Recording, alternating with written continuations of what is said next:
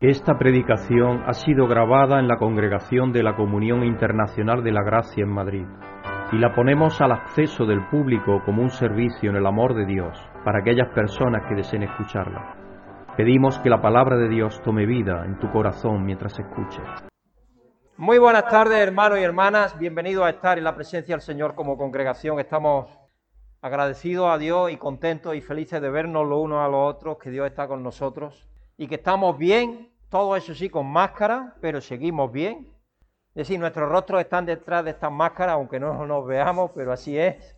Yo estoy también contento y agradecido a vuestras oraciones, que gracias a Dios la visita que he hecho a los hermanos por el norte de España y por Cataluña están bien y envían saludos para vosotros y ellos igualmente están atravesando la situación pues eh, concretamente José Luis y su esposa Amparo, más confinados todavía que nosotros estamos aquí, porque ellos no pueden salir del territorio. Hoy ya creo que les liberaron para salir, pero resulta que la zona que está por encima de donde ellos viven, que es otra área, otra región de Cataluña, está también ahora con el confinamiento a tu alrededor, es un cinturón que le hacen. En Cataluña está la cosa bastante mal, pero... Y por otras partes, también en Zaragoza, ahí yo tuve, hice noche ese día, el martes, el martes fue, el martes, el lunes, martes, el martes. El martes hice de San Sebastián a Lérida, de Lérida a Barcelona a ver mi hermano, mis hermanos también están, gracias a Dios, bien, mis sobrinos, toda esa gente está bien. Y luego de, Mataró, que fue donde vi a mi hermano, esa misma tarde me volví a Bujaralot, que es cerca de Zaragoza. Hice, yo no sé, cerca de mil kilómetros ese día. Así que tiene ya cuatro mil kilómetros que le he hecho yo, cuatro mil que le hemos hecho nosotros. Pronto se le hacen kilómetros al coche. Vamos a darle gracias a Dios porque nos tiene aquí con bien. Amoroso Dios, Padre Santísimo, Hijo y Espíritu Santo, estamos aquí delante de ti, darte gracias, Padre, porque tú eres bondadoso y misericordioso y tú nos creaste con un propósito que era para darte alabanza y honor, Señor, y gloria.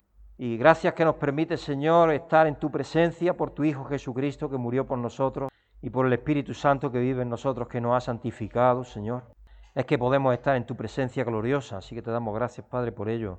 Te pedimos que nos ayude a venir a ti en congregación con reverencia y con humildad, Señor, delante de ti, a darte honor y gloria y a bendecir tu nombre, a levantar en alto, Señor, tu reino y a ser fieles embajadores del mismo aquí en esta tierra. Ayúdanos, Padre, a llevar las buenas noticias que en tu Hijo Jesucristo hay para todos los seres humanos.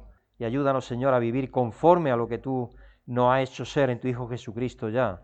Como vivos de entre los muertos, a vivir una nueva vida, una vida dedicada a ti y a vivir para los demás, Señor, a amar a los demás más que a nosotros mismos y a ti sobre todas las cosas. Te damos las gracias, Padre, porque tú conoces nuestro entrar y nuestro salir y sabes que queremos servirte y honrarte con nuestras vidas, al mismo tiempo sabes que somos débiles, que somos como la paja de una era y como la flor que se seca, pero Padre, tú eres todopoderoso y en tus manos estamos y tú lo puedes todo. Así que te ponemos también nuestras necesidades, nuestro dolor y no solo el nuestro, sino el de tantas personas alrededor de la tierra que están sufriendo en dolor, en enfermedad, en desconsuelo, en falta de saber quiénes son en tu Hijo Jesucristo, Señor, que tú abras sus mentes y sus corazones, que intervengas conforme a tu misericordia en todos aquellos que tú estás moviéndole el corazón, Padre, y que nos pongas en su camino para que más personas puedan venir a estar aquí con nosotros que es el deseo que tenemos, Señor, que esta casa de oración se llene y que los hermanos que tienen todavía algún temor y están todavía indecisos de poder estar aquí con nosotros como congregación, que se decidan a estarlo. Padre, que tú los motives y los inspires y los guíes a dar ese paso. Te pedimos que en esta tarde estés con nosotros por medio de tu Espíritu y que todo lo que hagamos aquí, Señor, sea para darte gloria y honra y que vamos a recordar el sacrificio de tu Hijo Jesucristo por todos nosotros y participar de los símbolos de su sangre y de su cuerpo, Señor, que nos ayude a volver a rededicar nuestras vidas sabiendo que son, fueron compradas por tu Hijo Jesucristo y que tú eres nuestro Padre porque Él llevó a cabo aquello que llevó a cabo en la cruz. Así que te damos las gracias, Padre, y te pedimos que estés con la alabanza y con todo lo que vamos a hacer esta tarde aquí, Señor, y que con la predicación y con cada aspecto de lo que vamos a estar haciendo, que sea para bendición, Señor, de nosotros, de aquellos que van a estar escuchando la predicación y todo, y la alabanza, Señor, y para darte gloria y honra, dándote gracias, Padre, pidiéndotelo en el nombre bendito y santo y justo y todopoderoso de nuestro Señor Jesucristo, nuestro Salvador. Amén. Vamos a ir al Salmo 139, hermano, en esta tarde. Y vamos a leer del Salmo del versículo 1 al 12 y luego del 23 al 24. Y habla de la intimidad que el salmista conoce, que es David, que conoce que Dios tiene con él. Porque Dios es omnipresente y omnisciente, las dos cosas esas. Él está en todas las partes y lo sabe todo, por lo tanto no hay ni rincón ninguno de nosotros que Él no pueda esconder. Nosotros podemos escondernos de otros, de la familia, de nosotros mismos, de los hermanos, de... podemos engañarnos a nosotros mismos, pero delante de Dios estamos desnudos, más desnudos que desnudos, más desnudos que desnudos. Él lo sabe todo. Señor, tú me examinas, tú me conoces, sabes cuándo me siento y cuándo me levanto, aún la distancia me lee el pensamiento. Mis trajines y descansos los conoces, todos mis caminos te son familiares. No me llega aún la palabra a la lengua cuando tú, Señor, ya la conoces. Tu protección me envuelve por completo, me cubres con la palma de tu mano. Conocimiento tan maravilloso rebasa mi comprensión. Tan sublime es que no puedo entenderlo. ¿A dónde podría yo alejarme de tu espíritu? ¿A dónde podría huir de tu presencia? Si subiera al cielo, allí estás tú. Si tendiera mi lecho en el fondo del abismo, también allí estás. Si me elevara sobre las alas del alba, qué bonito eso metafóricamente, donde nace el día, ¿no? Si me elevara sobre las alas del alba o me establecieran los extremos del mar, aún allí tu mano me guiaría. Me sostendría tu mano derecha. Y si dijera que me oculten las tinieblas, que la luz se haga noche en torno a mí, en torno a mí, ni las tinieblas serían oscuras para ti, ni aún la noche sería clara como el día. Lo mismo son para ti las tinieblas que la luz. Para Él no hay diferencia. Todo está a, sus ojos expuesto. Versículo 23. Examíname, oh Dios, y sondea mi corazón. Ponme a prueba y sondea mis pensamientos. Fíjate en si voy por mal camino y guíame por el camino eterno. Salmista habla como si hubiera solo dos seres en el universo, Dios y Él.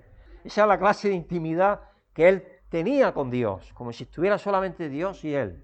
David tenía esa clase de intimidad con Dios. Tanto es que una ocasión le pidió a Dios, perdóname de los pecados que me son ocultos, dice en uno de los salmos. Porque hay veces que uno peca sin saber, por omisión mismo, y no te das cuenta.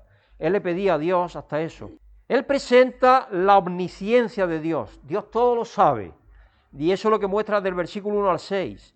Los contratiempos de la vida son tiempos de preocupación, de depresión, de fracaso, de debilidades, de inconsistencias, cuando estamos lejos de ser lo mejor que podemos ser como seres humanos. Pero Dios sabe eso y Dios nos conoce y está en esos momentos. Nuestras superaciones son nuestros momentos más fuertes, felices y santos. Cuando damos lo mejor, Dios lo sabe también todo eso. No podemos sorprenderlo porque Él llena el presente y el futuro. Él está en todas las partes, en todos los tiempos, porque para Él no hay tiempo, vive en la eternidad, por lo tanto, Él vive siempre en el presente, siempre. Su mano está sobre nosotros defendiéndonos y protegiéndonos, por eso dice que estamos en su mano. También presenta la omnipresencia de Dios, que es la presencia de Dios en todas las partes. Dios está en todas las partes al mismo tiempo. Por eso que el apóstol Pablo dijo allí ante los atenienses que en Él somos, nos movemos y existimos.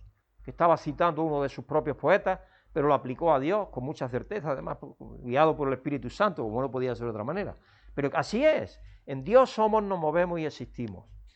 Ahora no nos engañemos tampoco y no vayamos a colocar a Dios como parte de la creación, porque entonces caemos en el panteísmo, que es una herejía. Sabemos que hay religiones que creen que Dios es parte de la creación misma. Es un error tremendo. No, Dios está separado de su creación. él es el creador, por lo tanto no puede ser parte de la creación. Eso sería panteísmo. Pero sí que Él lo atraviesa todo con su presencia. Su presencia está en todo por medio del Espíritu Santo, en todas las partes, en todos los momentos. No hay lugar ni ocasión en la cual Él no esté presente. Así que por eso es imposible huir de Dios. Y él ahí lo dice en el Salmo, ¿dónde me iría yo? Que tú no me vieras, aunque me fuera a lo, alto del alba, donde nace el día. Tú ahí estás también, Señor, está en todas las partes. No importa lo tupido que sea el follaje, no puede ocultar al picador de sus ojos de amor y fuego.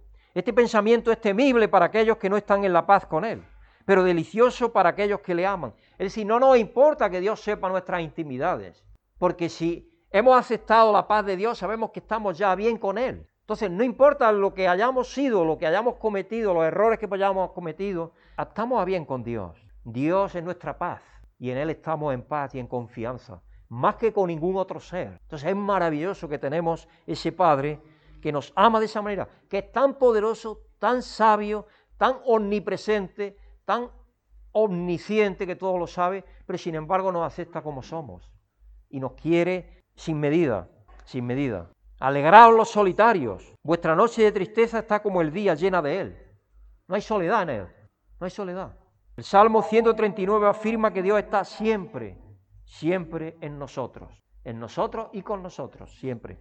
Pero vamos a dar gracias a Dios por su omnipresencia y su omnisciencia, porque no podemos escapar de su presencia y de su conocimiento. Yo pienso que cada vez que Dios hace un milagro en nuestra vida, yo recuerdo una vez cuando iba conduciendo con, un con mi coche a 40 por hora, no fuerte ni nada.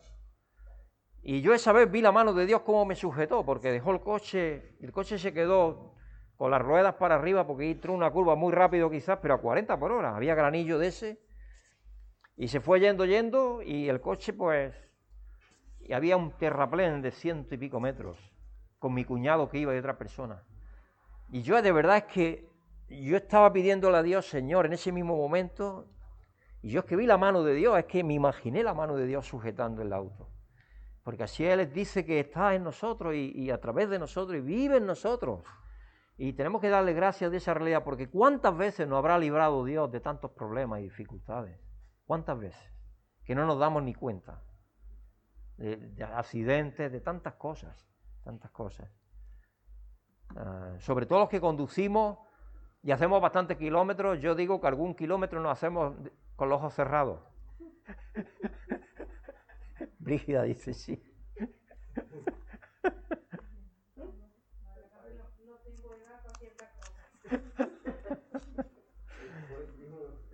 Pero Dios lleva, Dios, lleva, Dios va en el camino, Dios va en el camino, Dios va conmigo en todas las partes, va con nosotros, así que no tenemos que tener miedo. Señor y Padre, grandioso y amoroso, Señor omnisciente y omnipresente, te damos gracias, Padre, porque es maravilloso saber que tú nos investigas en cada rincón más íntimo de nuestro ser. Tú conoces, Padre, por qué somos como somos. Tú conoces nuestras debilidades y nuestras fortalezas. Tú conoces lo más íntimo de nuestro ser, Señor. Y por ello es que te damos muchas más gracias aún todavía, porque sabemos que Tú nos has aceptado y recibido como hijos a pesar de nuestras debilidades, de nuestro pecado, de nuestros errores, de nuestra falta de razón muchas veces para hacer lo que hacemos, Señor. Y sin embargo tú vives en nosotros y nos bendices con tu presencia de una manera tan maravillosa, que es omnipresente y omnisciente, Señor. Tú lo sabes todo, así que no hay nada que podamos esconderte, Señor. Ayúdanos a confesarnos a ti de una manera más íntima y más real, porque sabemos que tú conoces las cosas antes de que las pongamos siquiera en nuestro pensamiento y en nuestra boca. Así que Padre, te damos las gracias por ser ese maravilloso Dios y Padre que tú eres, que estás en todo, en cada detalle de, nuestro, de nuestra vida y en cada detalle de nuestro momento. Gracias Padre por tu protección y tu ayuda y por darnos todo lo que tú nos das en tu Hijo Jesucristo. Amén. No sé si alguien quiere dar gracias a Dios por algo, pedir algo. Mariví quiere dar gracias por algo. Señor y Padre nuestro, yo quiero darte las gracias primero por estar aquí, por poder compartir eh, tu palabra y también quiero dar las gracias a Pedro y a su esposa Brígida por haber hecho el esfuerzo de ir a recogerme para que hoy pudiera estar con vosotros compartiendo esta tarde. Así que hermanos, muchas gracias por el pastor que tenemos, por su generosidad. No os olvidéis nunca de ello. Y también, Señor, yo quiero pedirte por la salud de mi cuñada Pilar. Ella lleva un tiempo eh, bastante regular y saben cuál es el problema. Lleva ya muchos días tomando su medicación, pero parece ser que sigue encontrándose con esos dolores abdominales y posiblemente tenga que ir al médico y Señor, así que pongo en tus manos su salud, su débil salud, Señor, para que tú, si es tu voluntad, se la restablezcas y le des la fuerza en estos momentos de dolor, en nombre de tu Hijo Jesucristo. Amén. Amén.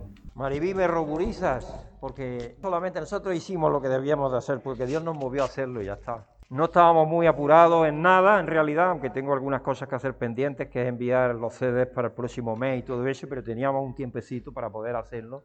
Y como estábamos, como tú no habías ofrecido a todos los hermanos que fuésemos alguna vez por ahí o lo que sea, pues digo, yo voy a ir primero a inspeccionar a ver lo que hay por allí. es una zona muy bonita, pueblecito muy pequeño, así que yo sé por qué Maribí ahora se va por allí de vez en cuando, porque merece la pena ir por allí. Allí escucha a los pájaros, nada más que abrir las puertas, las ventanas de la casa, ya está escuchando a los pájaros, una alameda que tiene allá al fondo y caminos por todas las partes para andar y ves uh, monte y muy bonito esa zona, muy bonita. Yo no había estado por esa zona así del interior de Cuenca, pero es una, una, una zona que me gusta. Es una zona muy bonita y la carretera no está muy mala, está buena, así que son unos, desde donde nosotros vivimos, unos 195 kilómetros, así que no es tanto, pero son 400 kilómetros que nos hicimos en el día y volver. pero ese es el amor que os tengo. Yo quiero con todo mi ser. Y además creo que la cena del Señor, como luego vamos a ver, para mí es muy importante. Para mí es importantísima. Así que tengo muchos saludos de los hermanos visitados en San Sebastián. Y en Lérida, gracias a Dios, están bien.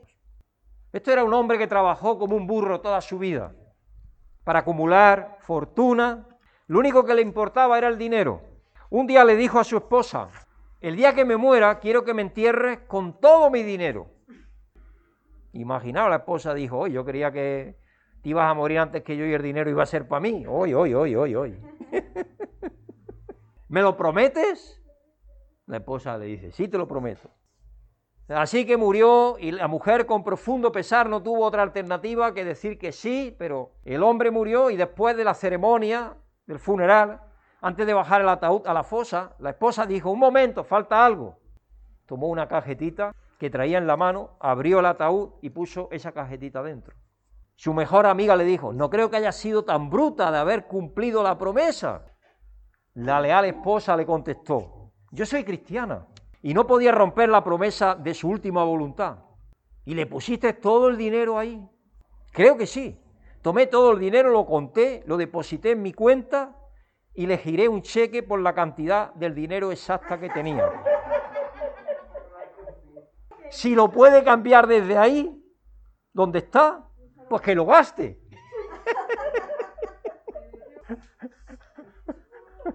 Hola, ¿es la carnicería? No, es la zapatería.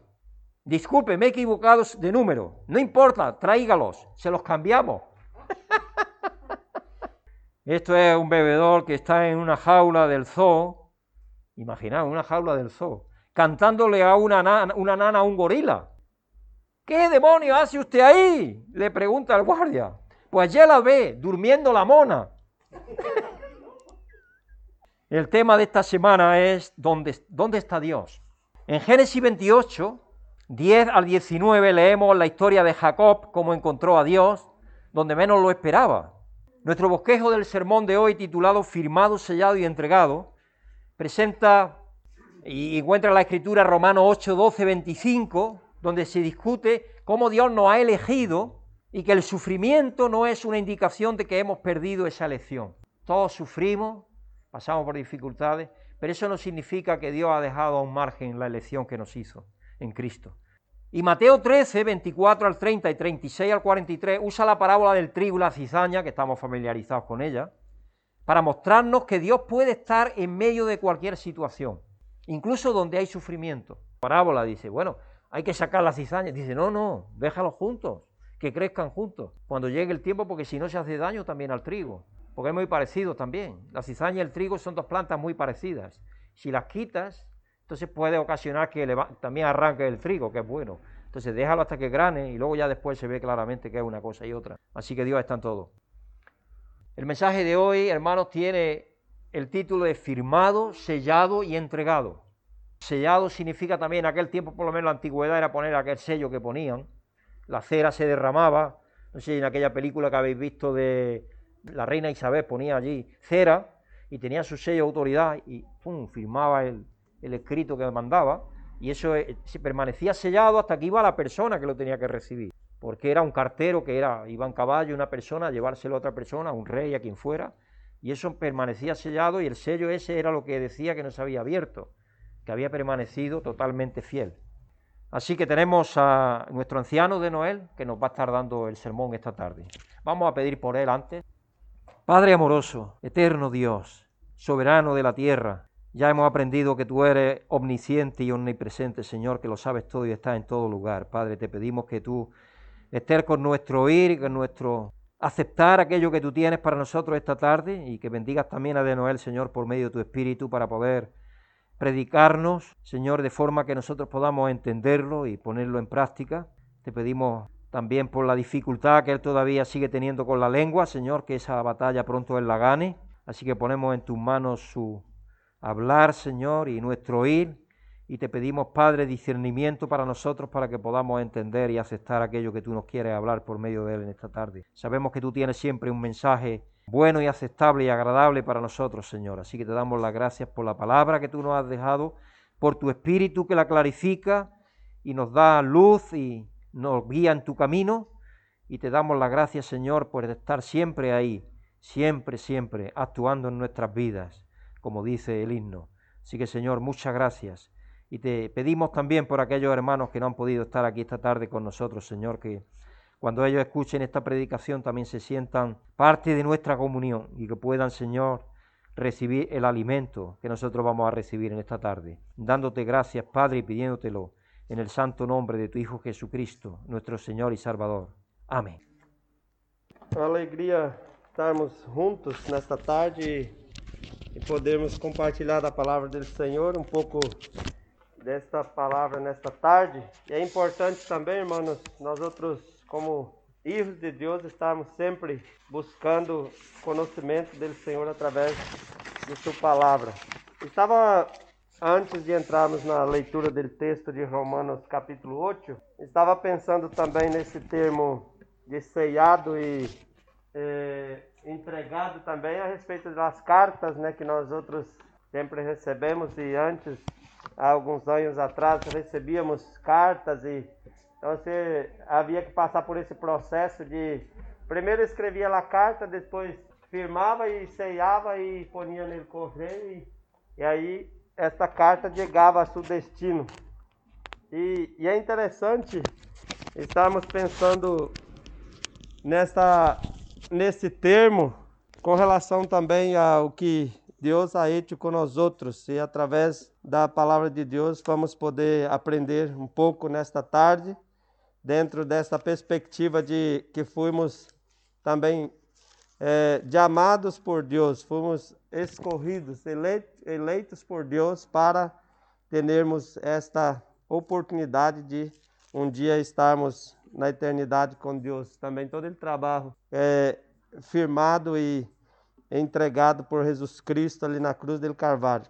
Vamos abrir nossas Bíblias antes de fazermos a leitura, nos ponermos em pé e orarmos a Deus, pedindo sabedoria do Senhor eh, para esse momento da predicação. Padre Santo, graças porque um dia o Senhor nos ha elegido, nos ha dado esta oportunidade de aproximação, de estarmos juntos, eh, sendo parte desta família, tendo Jesus Cristo como nosso Salvador e nosso irmão maior também que ha dado sua vida por nós outros e nos salvando do pecado, nos resgatando da maldade e sendo cada um de nós outros filhos do Senhor.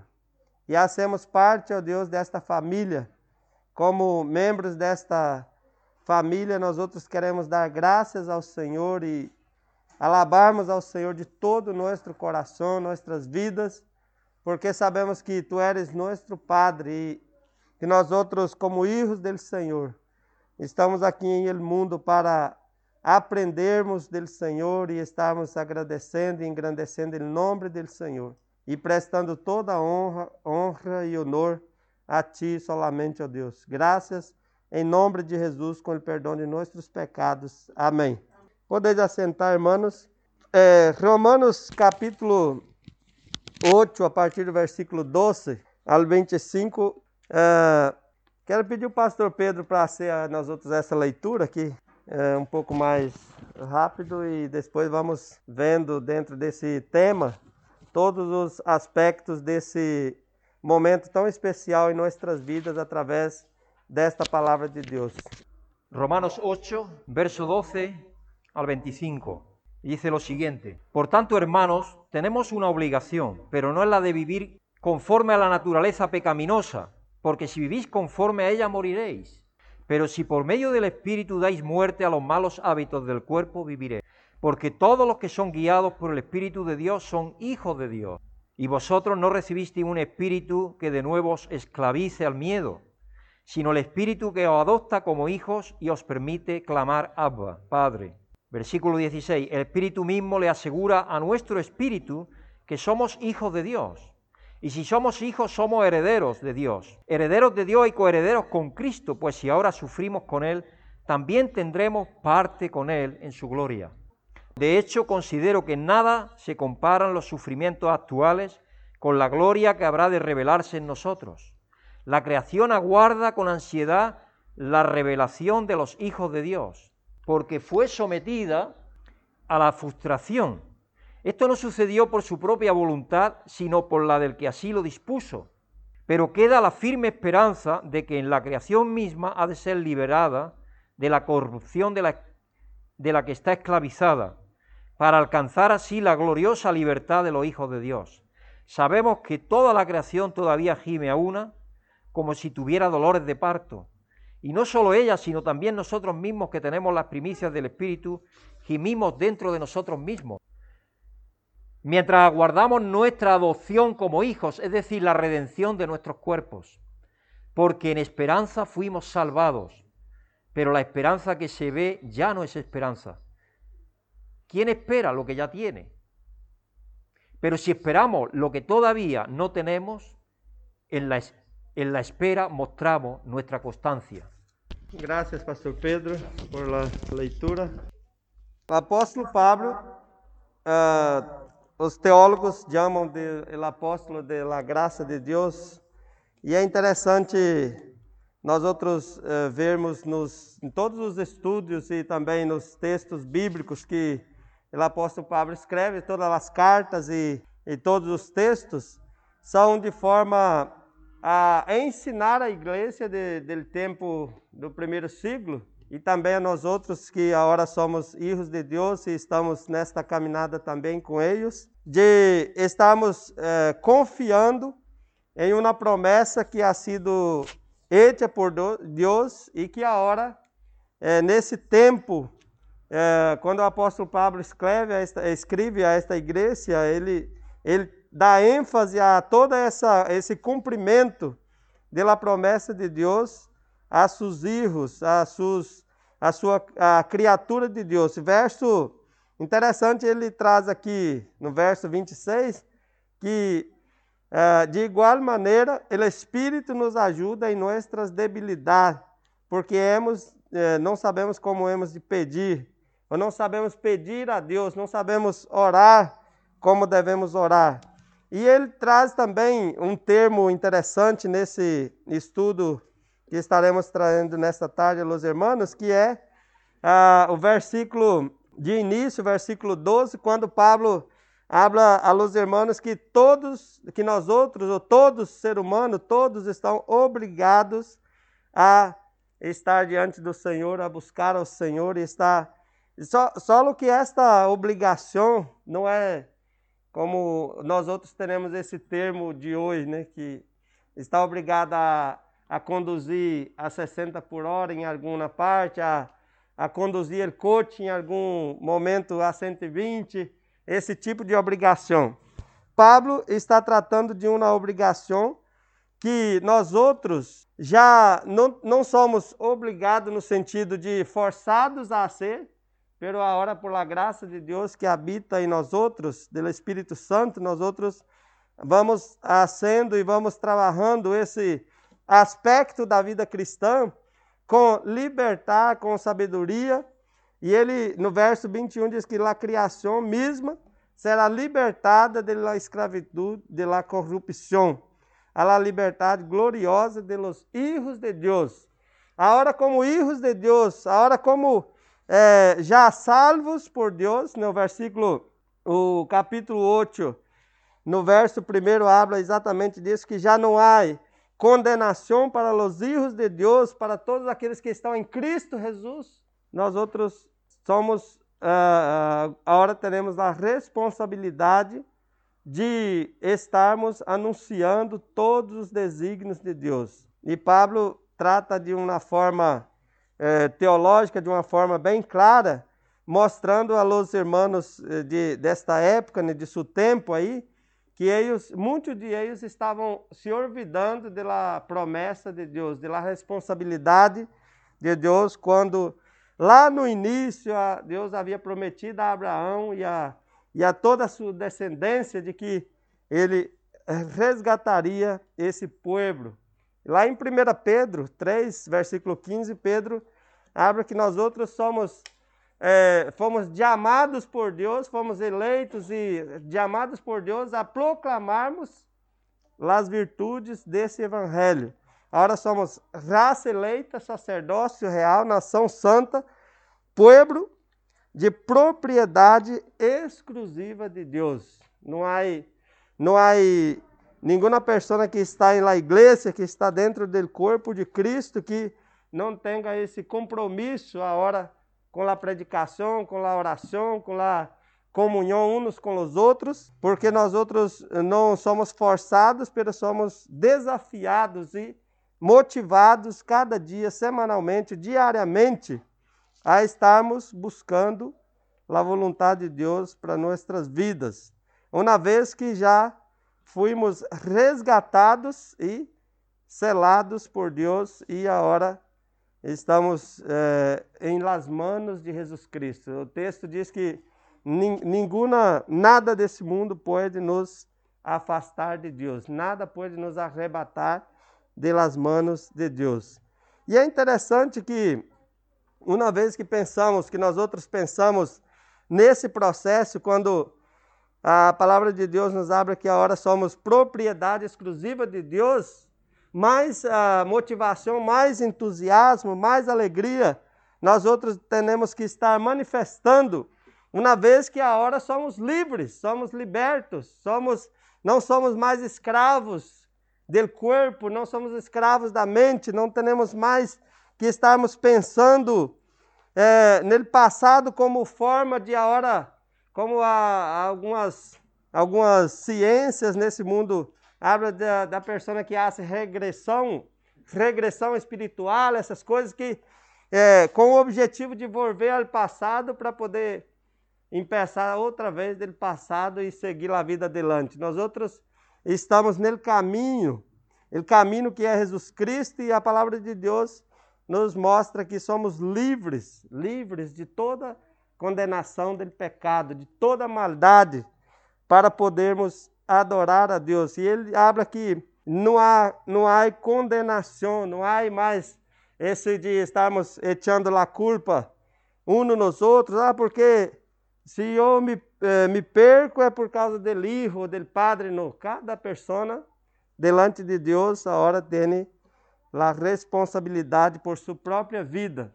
Não cabe a nós outros estarmos esperando que alguém que alguma pessoa faça algo, haga alguma coisa para que nós outros podamos ser salvos. Jesus Cristo já ha pagado esse alto preço por nós outros, já ha dado sua vida em la cruz del Calvário e, e já manifestou toda a sua misericórdia, amor e graça, cumprindo a promessa que ha sido hecha lá no passado, quando Deus falou a Abraão, dizendo que de, de Israel sairia la nación, una nación né, que seria a nação eh, que vendria os hijos de Deus, né?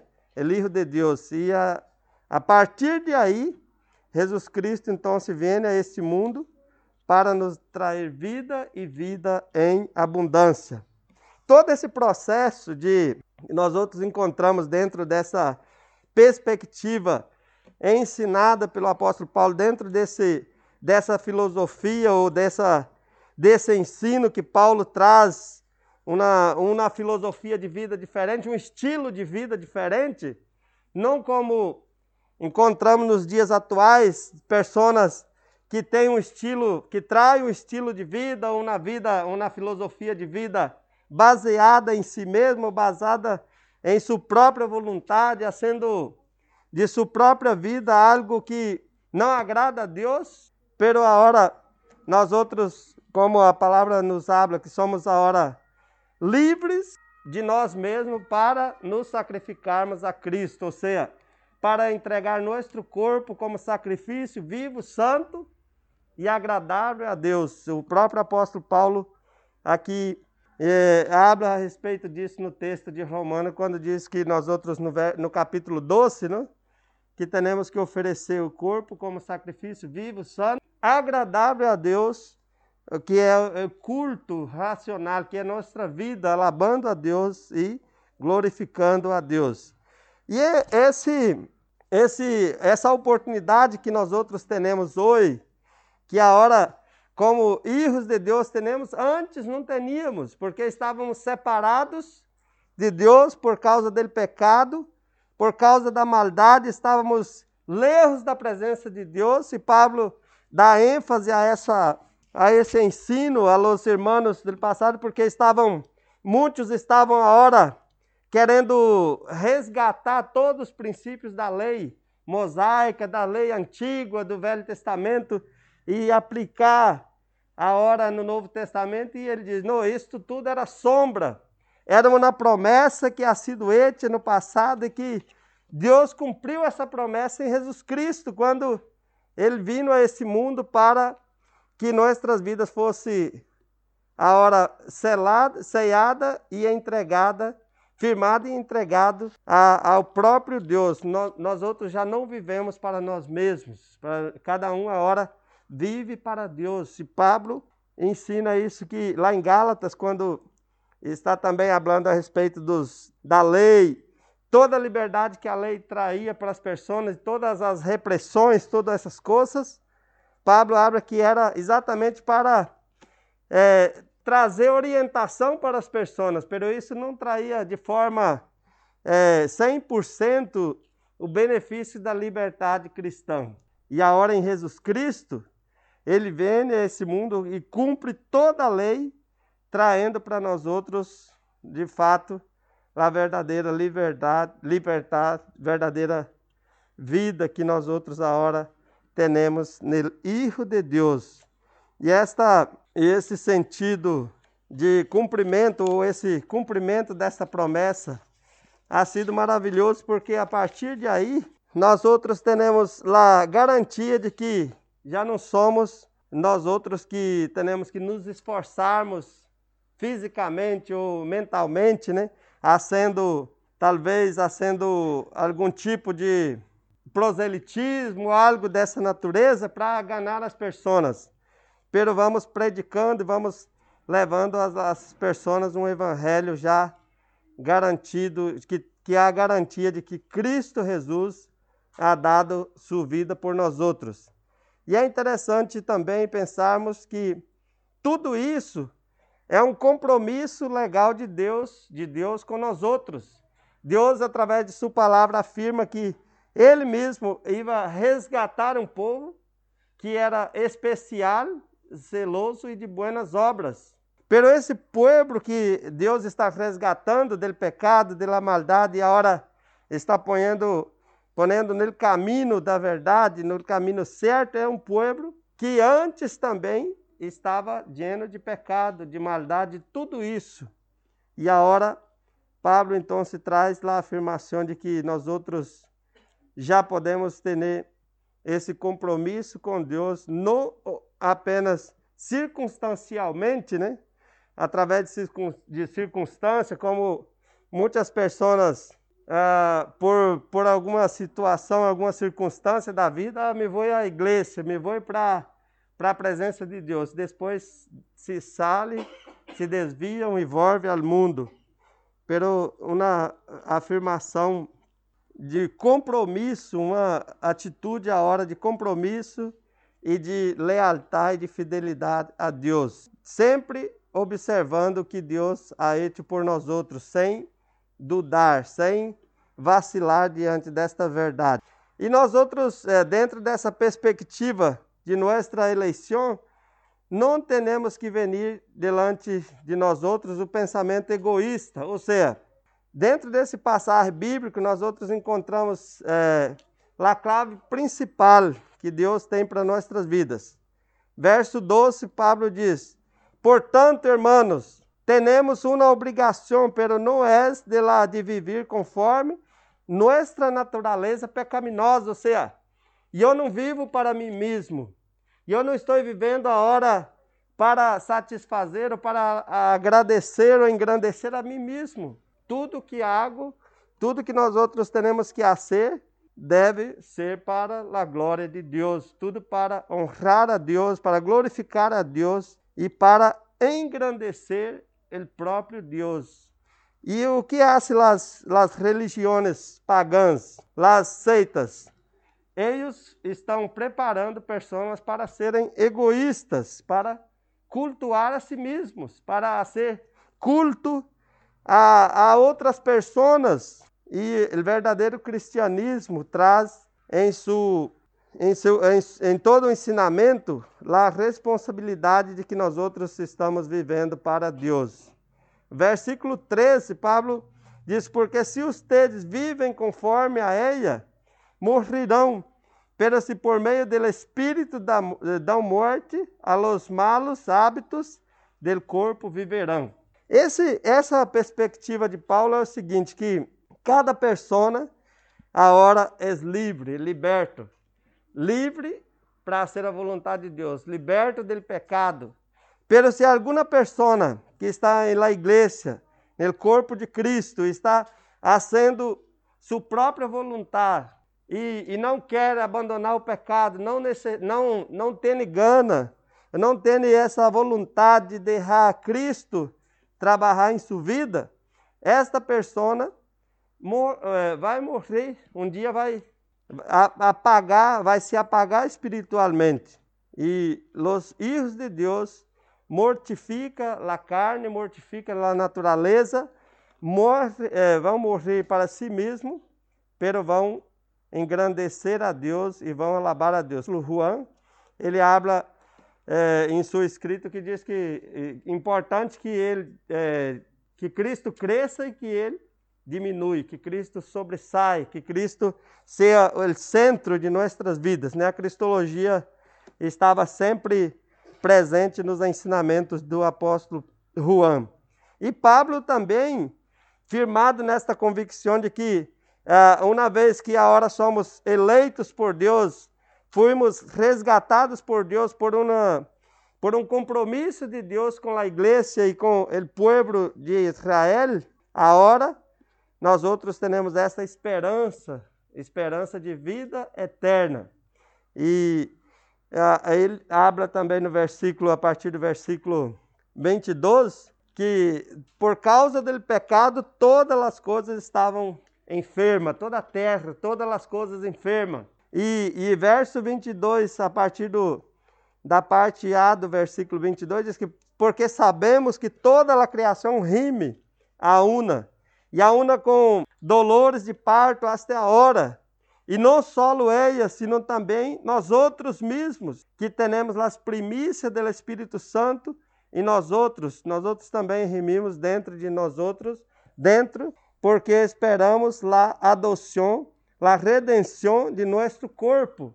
Cada pessoa, cada um de nós outros, estamos aguardando esse cumprimento desta promessa que já empeçou em nós outros, né?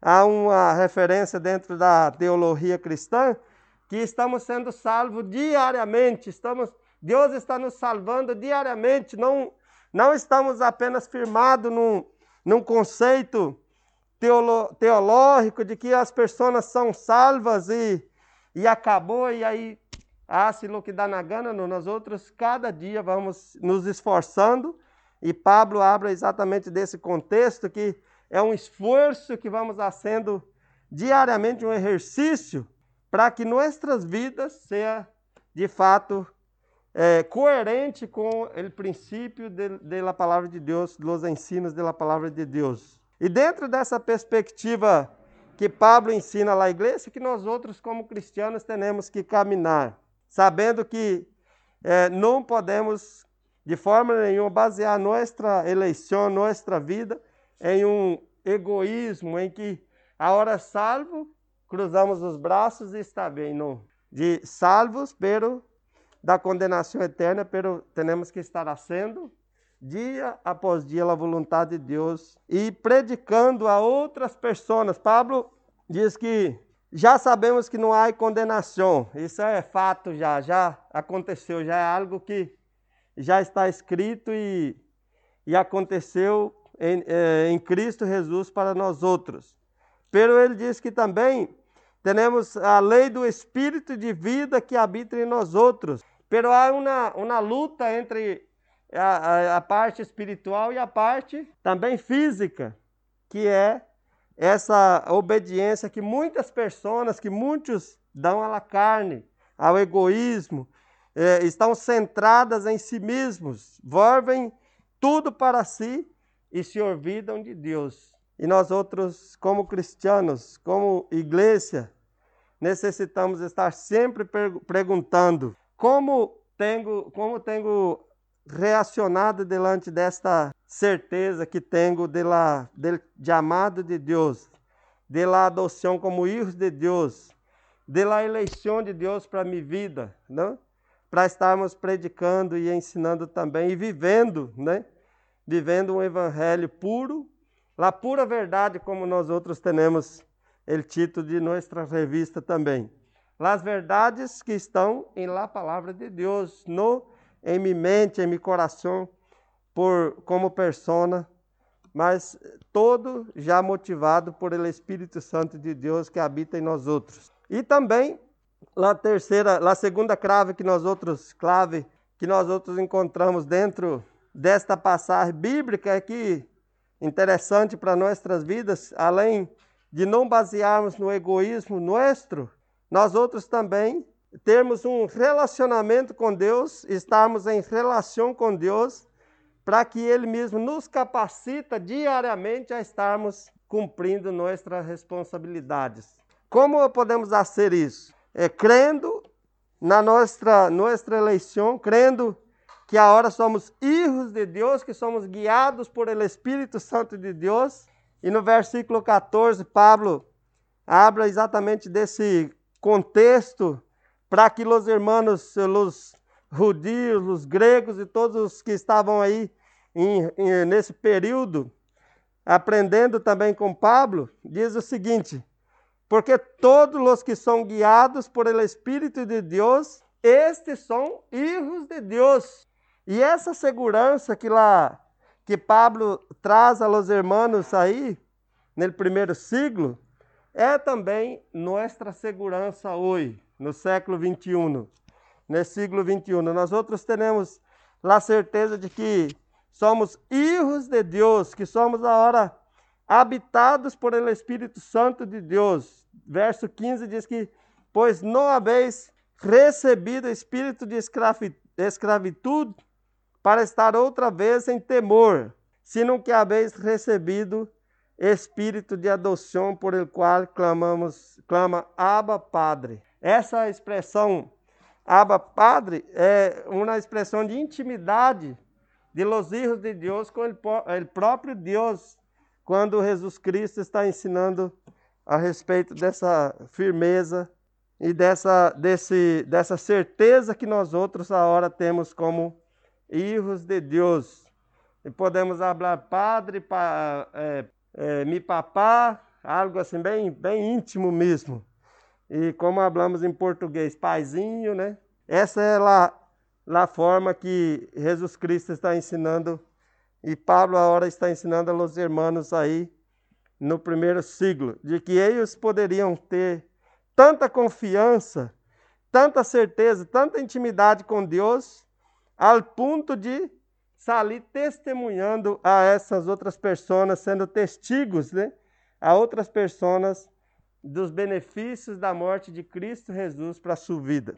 E também ele nos capacita a estarmos confiando nele mesmo, não em nós outros. Pablo diz que nós outros não podemos confiar em nós outros mesmos. E ele, no verso, aqui nesse texto, diz que a lei, no passado, a lei trazia, verso 4, para que a justiça da lei se cumprisse em nós outros que andamos conforme a la carne, senão que a hora conforme o Espírito de Deus.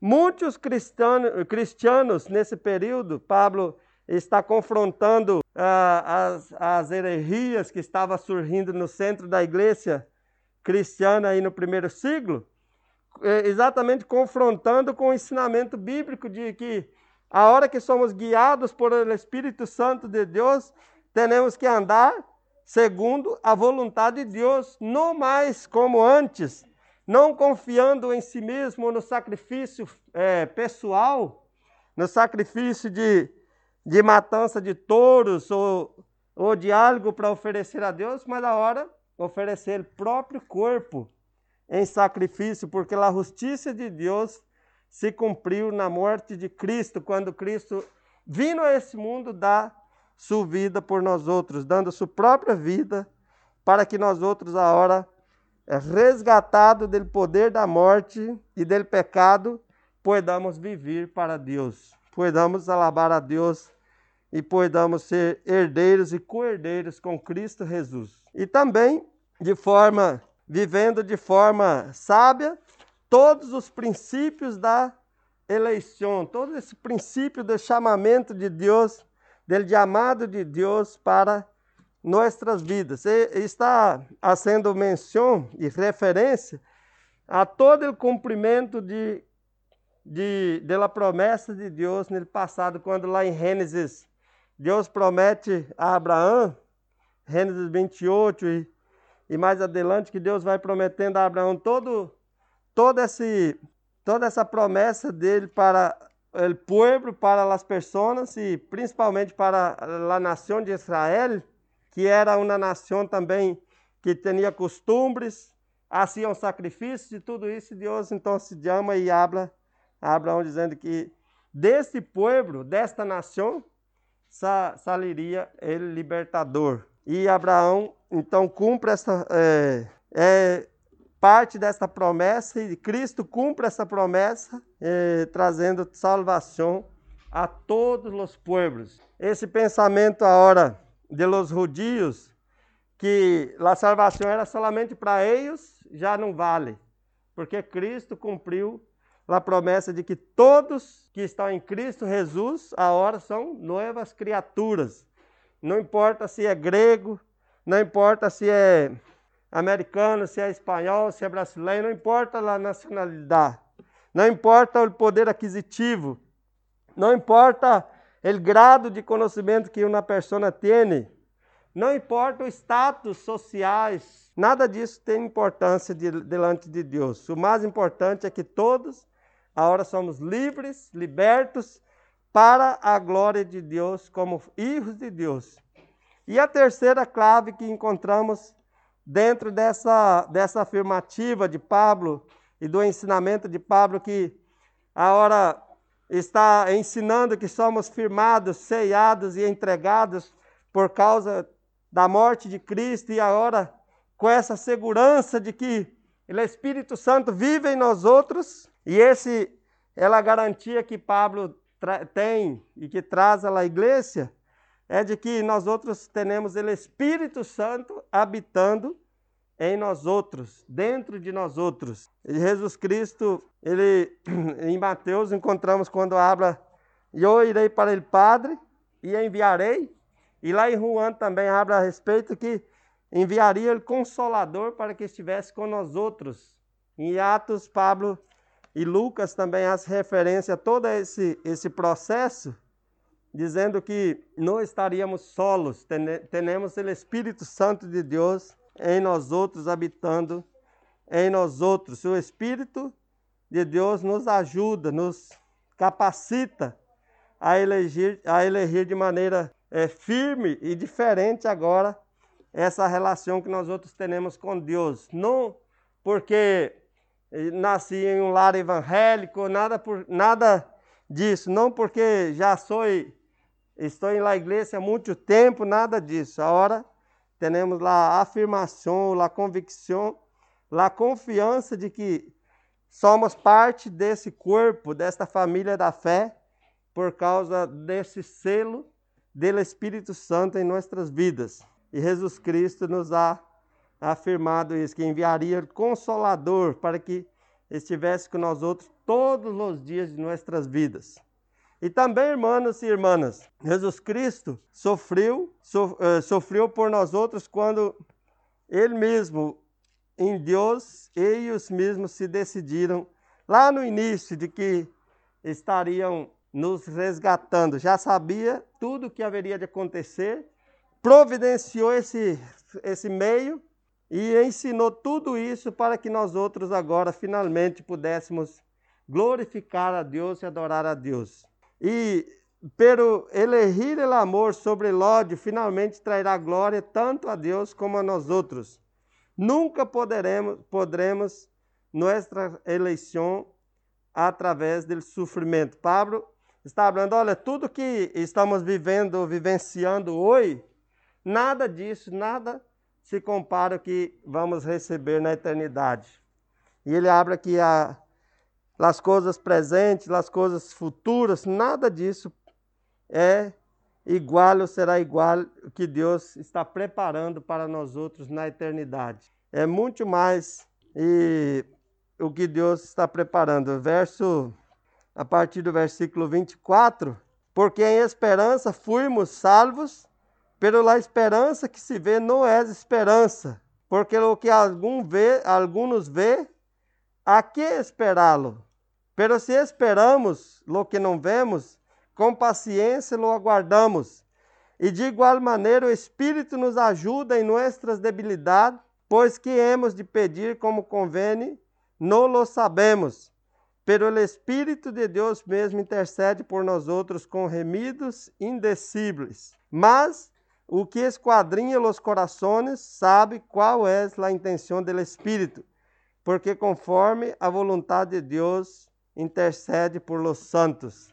O Espírito Santo de Deus que nos há, que Jesus Cristo e o Padre ha enviado para que fôssemos a hora selado com o Espírito de Deus. Esse Espírito está em nós outros, vive em nós outros e atua de forma que cada um pueda confirmar cada dia e ter essa esperança e essa confiança. Em último lugar, última clave que encontramos aqui, uma das claves é que estamos conectados entre nós outros e essa conexão implica em la criação, ou seja, antes estávamos vivendo debaixo da lei, a igreja vivia de qualquer forma cumprindo rituais, pero agora cada um é responsável por seu sacrifício, por sacrificar, sacrificar sua própria vida a Deus. E em Romanos 12 encontramos Pablo falando que é sacrifício vivo, santo e que agrada a Deus, que agrada ao Senhor e não a nós outros mesmos. Por mais que seja duro esse aspecto da vida cristã, de que não temos que agradar a nós mesmos, isso é uma realidade na palavra de Deus, que temos que agradar a Deus. A palavra de Deus habla duramente com nós outros, habla também amorosamente, pero ela nos corrige. Cada dia somos corrigidos, somos exortados e vivemos essa perspectiva desta forma. E, e Pablo traz esse princípio dizendo que estamos todos agora conectados e essa conexão é exatamente por causa de Cristo Jesus e do Espírito Santo que habita em nós outros. Antes estava cada qual, né, extraviados como ovelhas que não têm pastor, todos mortos nos delitos e pecados, todos sem segurança, todos se sentiam incapazes, não havia amor, não havia paz no coração do ser humano, estávamos todos com os olhos, os olhos cerrados. E agora Cristo abre nossos olhos através dessa adoção, nos adota como filhos de Deus e aí nos cela com o Espírito Santo de Deus, esse seio, né? Do Espírito Santo de Deus em nossas vidas para nos entregar a Deus como um povo zeloso, especial e de buenas obras. Esta é a afirmação que encontramos dentro da palavra de Deus, dos ensinamentos da palavra de Deus. E a esperança nos dá resistência paciente. Lá em, no Salmo 40, o Davi, o salmista Davi habla que ele esperou confiadamente ou pacientemente no Senhor e o Senhor ouviu seu clamor. Nós outros irmãos e irmãs, como, como filhos de Deus nesse tempo de lutas, de crises, nós outros somos é, reforçados a cada dia, somos encorajados a cada dia a termos esperança, termos essa atitude esperançosa de que não estamos solos, de que não estamos abandonados, não estamos vivendo ah, algo que não se pode ter segurança e certeza. Nós outros temos esperança. Versículo 24 diz que por esta esperança fomos salvados. Pela esperança que se vê, não espera, não é esperança. Quem espera o que já tem? Uma pessoa não espera o que já tem. Por exemplo, eu não espero ter nenhum coach uh, que já tenho, espero ter outro talvez melhor.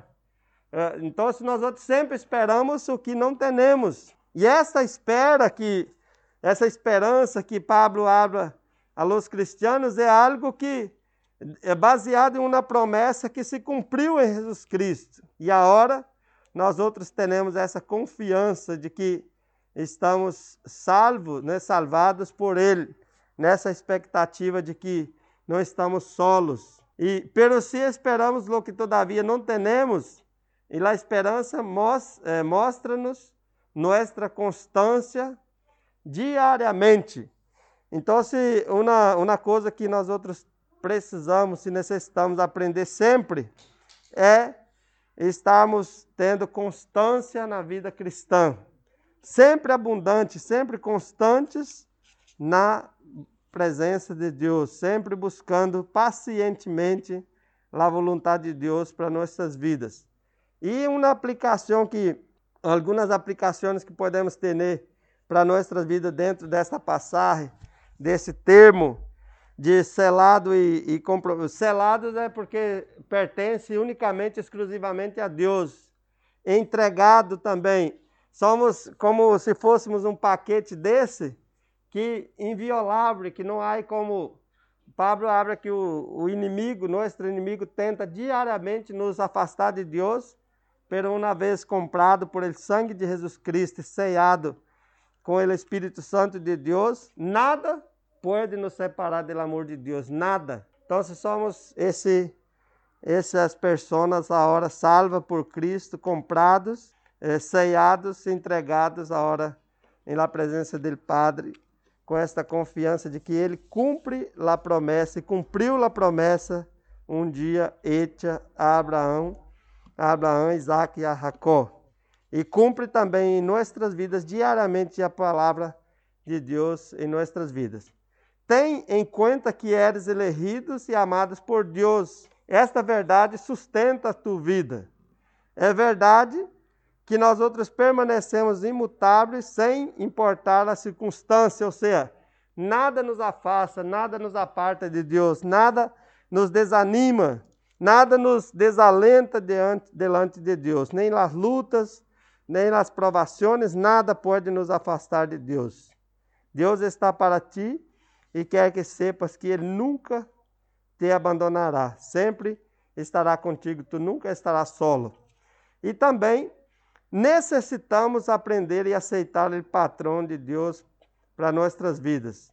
É, Deus tem um padrão especial para nós outros, de santidade, de liberdade, de amor e de beleza e gosto. Nós outros precisamos aceitar sempre esse padrão de vida.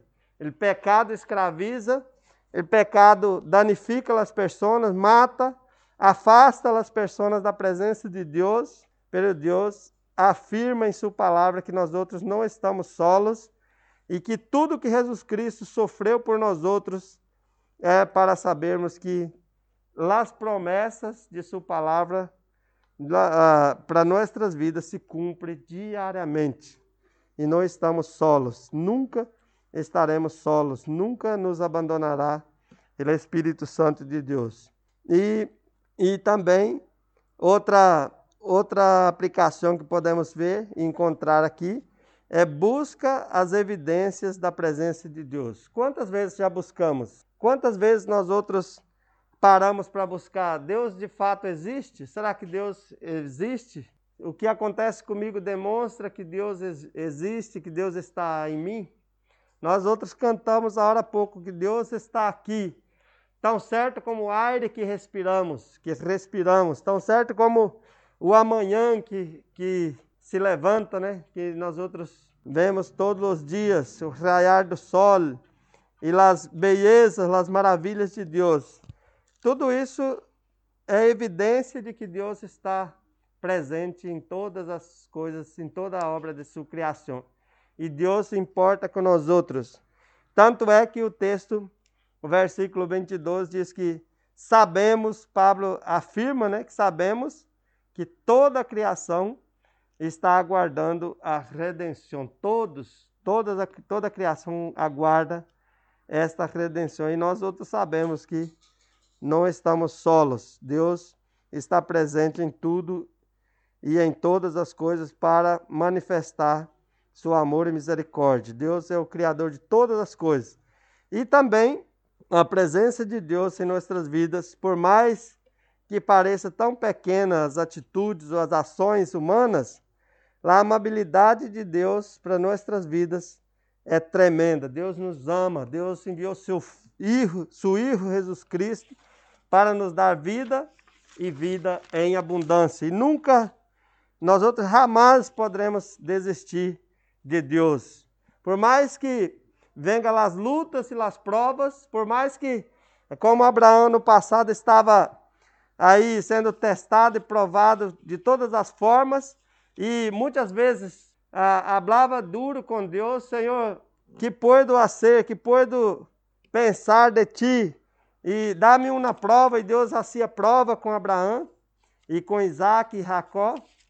Assim também, irmãos, Deus nos dá oportunidades também para sermos provados e para sermos e passarmos por todas essas provas, crendo que não estamos solos.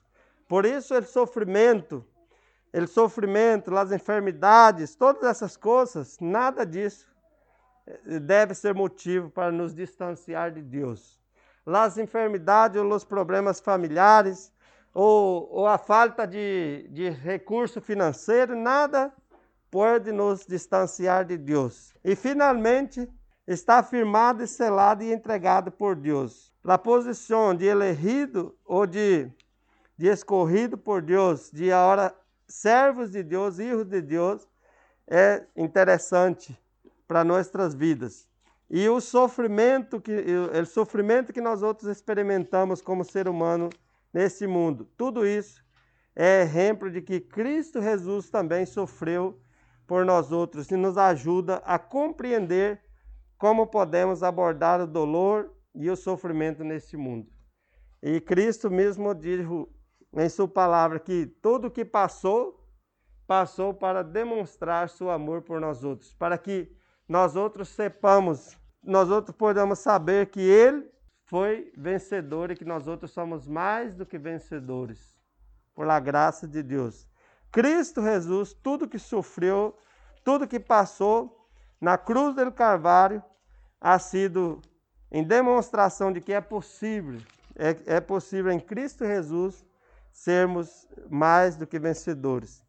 Assim que Deus nos bendiga nesta tarde e que podamos sempre estarmos firmados nesta convicção de que somos propriedade exclusiva de Deus não para quedarmos com medo, com temor, com angústia, com ansiedade, nada disso, para que agora a hora tenhamos confiança nele, esperança em ele e segurança mais mais forte nesses últimos dias, segurança em Deus, saber que não estamos solos, que ele está em nós outros e com nós outros para todo sempre. Amém?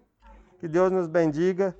Vamos orar a Deus nesse momento, ponendo em pé, agradecendo a Deus por essa oportunidade. Padre Santo, graças porque podemos saber que estamos contigo, que não estamos solos, não por nossos méritos, não porque somos buenos ou hicimos algo, pero somos herdeiro e desta família da fé por Jesus Cristo que ha dado sua vida por nós outros. Graças por el amor de Cristo manifesto na cruz del Calvário e graças também porque o Espírito Santo habita em nós outros e nos dá esta esperança e confirma dia após dia em nós outros esta alegria do Espírito Santo em nossas vidas para honrarmos a Ti, glorificarmos ao Senhor em todo o tempo. Esteja nos fortalecendo, nos edificando e nos capacitando, Deus, a buscar mais e mais esta presença gloriosa do Senhor em nossas vidas, sabendo que o Espírito Santo vive em nós outros e que está aqui, tão certo como o ar que respiramos. Graças, Padre, por isso. Em nome de Jesus. Amém. Deus os bendiga, hermanos. Muchas gracias de Noel por presentarnos la palabra. En Cristo somos participantes de todo lo que Dios nos ha dado y lo que Dios nos ha dado y lo que quiere de nosotros es que lleguemos a ser unidad con Él. Nosotros somos diferentes, somos sus hijos e hijas, pero que estemos en unidad con Él. Y eso es lo que significa la Santa Cena. La Santa Cena es la comunión. Y la comunión podemos dividirla en dos partes, dos palabras. Es una palabra, pero podemos hacerla dos. Común, unión, unión común con. Tenemos una unión común con Dios. Tenemos, somos uno en Cristo, todos, sin importar de qué razas, conscientes de que somos de Él. Mientras que antes no éramos conscientes de esa realidad y vivíamos ajenos a las promesas, a los pactos, a todo lo que había. Por eso que el apóstol Pablo nos dice en 1 Corintios 10, versos 16 al 17, refiriéndose a la, a la Santa Cena, la copa de bendición que bendecimos no es la comunión de la sangre de Cristo, es la unión común que tenemos todos en la sangre de Cristo. Sí, la copa de bendición es un símbolo de la unión común que tenemos en la sangre de Cristo. Todos estamos unidos a través de la sangre de Cristo.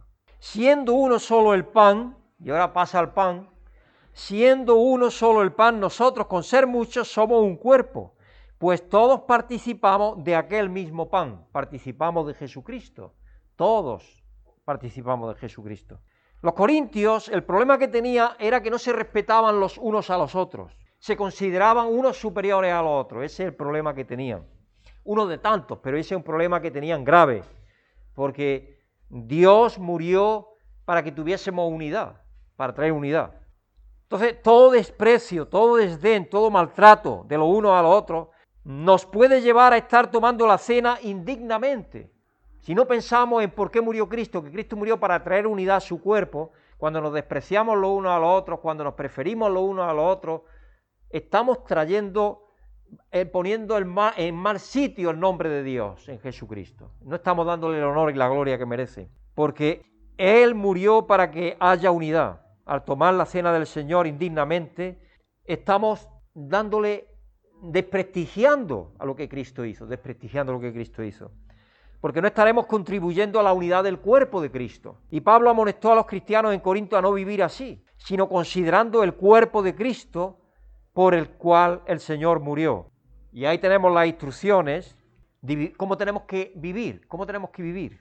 De manera que cualquiera que comiere este pan o bebiera esta copa del Señor indignamente, como decía el mensaje de, que de Noel nos ha estado dando, si no vivimos conforme al Espíritu, estamos viviendo en contra de lo que es la voluntad de Dios para nosotros. Estamos viviendo en contra. Estamos todavía viviendo conforme a la carne, la forma antigua de vivir. De manera que cualquiera que comiere este pan o bebiera esta copa del Señor indignamente será culpado del cuerpo y de la sangre del Señor. Por tanto, pruébese cada uno a sí mismo y coma así del pan y beba de la copa. Porque el que come y bebe indignamente sin discernir el cuerpo del Señor, juicio come y bebe para sí. Por lo cual hay muchos enfermos y debilitados entre vosotros y muchos duermen. Y se piensa que está hablando el apóstol Pablo principalmente, más que de la enfermedad física, de la enfermedad espiritual. El dormir espiritualmente es estar como si estuviéramos vivos, pero estamos muertos espiritualmente porque no estamos viviendo conforme al Espíritu de Dios, sino que estamos viviendo todavía como vivíamos antes. Entonces, no hay vida en nosotros. La vida del Espíritu la estamos apagando. Por eso Dios nos dice que no apaguemos la vida del Espíritu en nosotros. Tenemos que darle que haya vida. La vida del Espíritu está funcionando en nosotros siempre. Pero nosotros podemos tenerla apagada. Es igual cuando tú tienes una vela y tú a esa vela le colocas una cosa encima. Como sigas mucho tiempo, prueba y ya verás. Yo no sé si has probado a meter en un bote una vela. Están esas velas que se le pone, me parece a mí, en las tumbas ponen esas velas que tienen una luz y tienen un bote. Si tú cierras el bote totalmente y se acaba el oxígeno, la vela, ¿qué es lo que hace? Apagarse. Así que nosotros no podemos apagar el Espíritu de Dios de ninguna de las maneras, pero sí podemos dejarlo prácticamente inhabilitado, porque nosotros tenemos que permitirle que haya vida en nosotros. Y esa vida tiene que ver con alinear nuestra voluntad a la voluntad de Dios, para vivir conforme el Espíritu de Dios y no conforme a la carne. Y de eso Pablo está hablando ahí en la Santa Cena, de que tenemos que vivir conforme a Dios. Si pues nos examinásemos a nosotros mismos, no, no seríamos juzgados, mas siendo juzgados somos castigados por el Señor para que no seamos condenados con el mundo.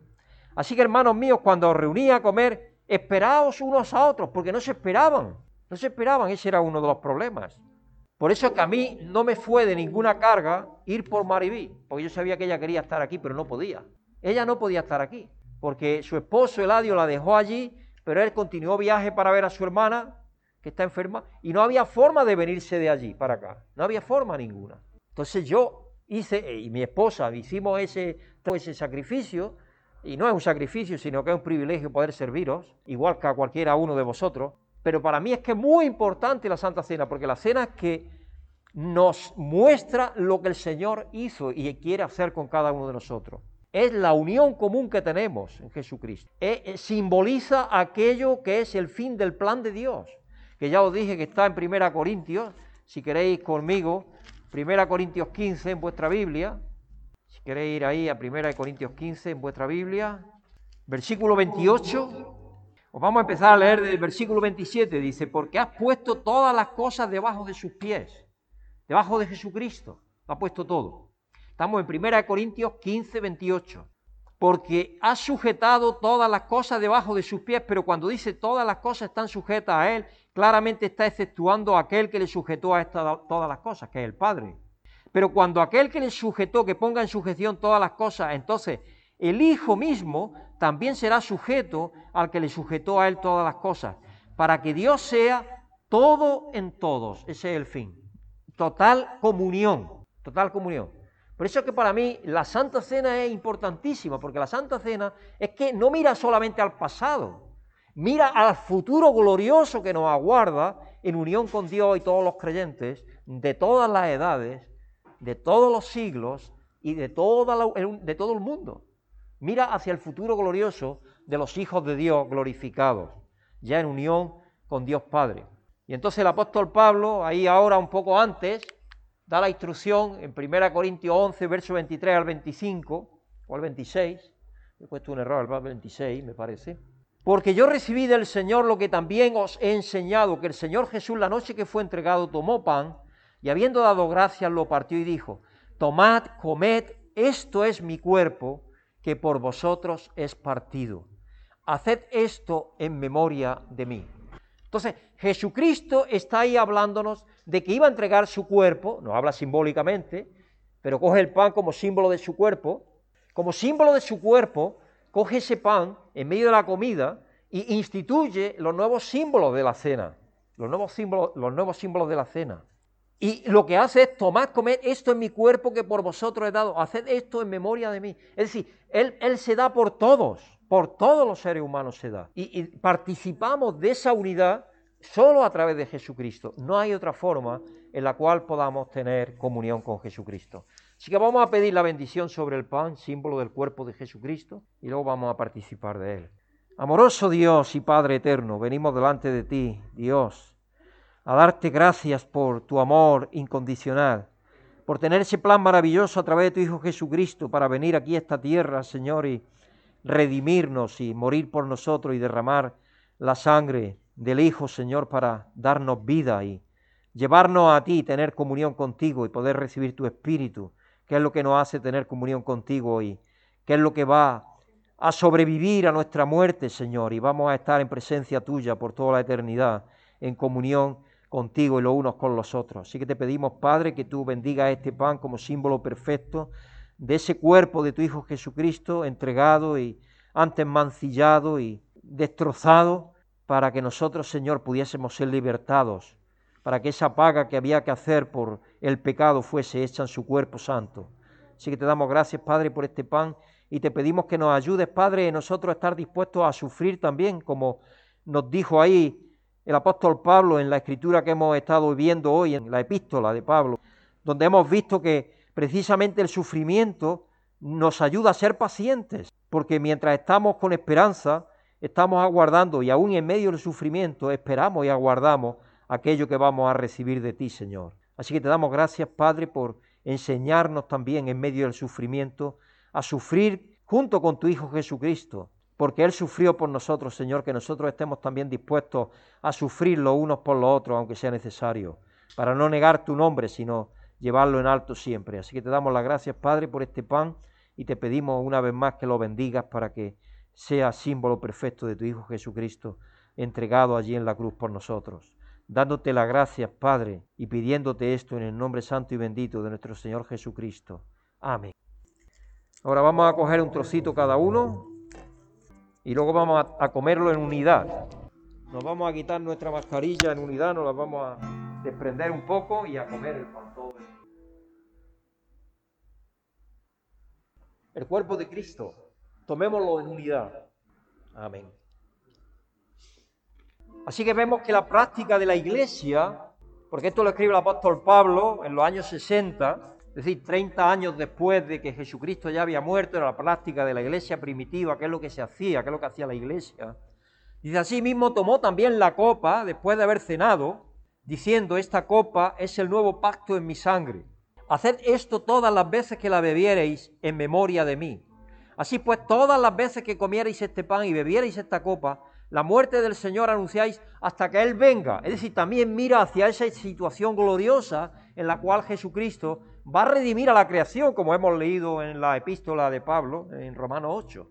Toda la creación también va a ser redimida en gloria, todo va a tener unidad con Dios y va a estar dándole la gloria y la honra a Dios para la cual no ha creado Él. Él ha creado todo, todo para gloria y honra de Él. Y por eso es que Mientras, mientras tanto, cada vez que bebemos del pan y del vino, estamos anunciando que Él murió para que eso se hiciera realidad, para que el futuro fuese una realidad de unión con Él. Así que vamos a pedir la bendición sobre el vino.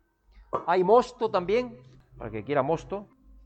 Amoroso Dios y Padre, Dios unitrino, Padre, Hijo y Espíritu Santo, venimos delante de ti a darte gracias, a bendecir tu nombre, Señor, a elevarte en alto porque tú te mereces toda la gloria y todo el honor, Señor, porque tú antes de la fundación del mundo tuviste un plan maravilloso, porque en el Hijo ibas a entregarte para darnos vida, la vida que está en la sangre, por eso es que la sangre la instituyó tu Hijo como símbolo de aquella sangre preciosa que Él derramó para que nosotros podamos participar de la unidad contigo por medio de tu Espíritu.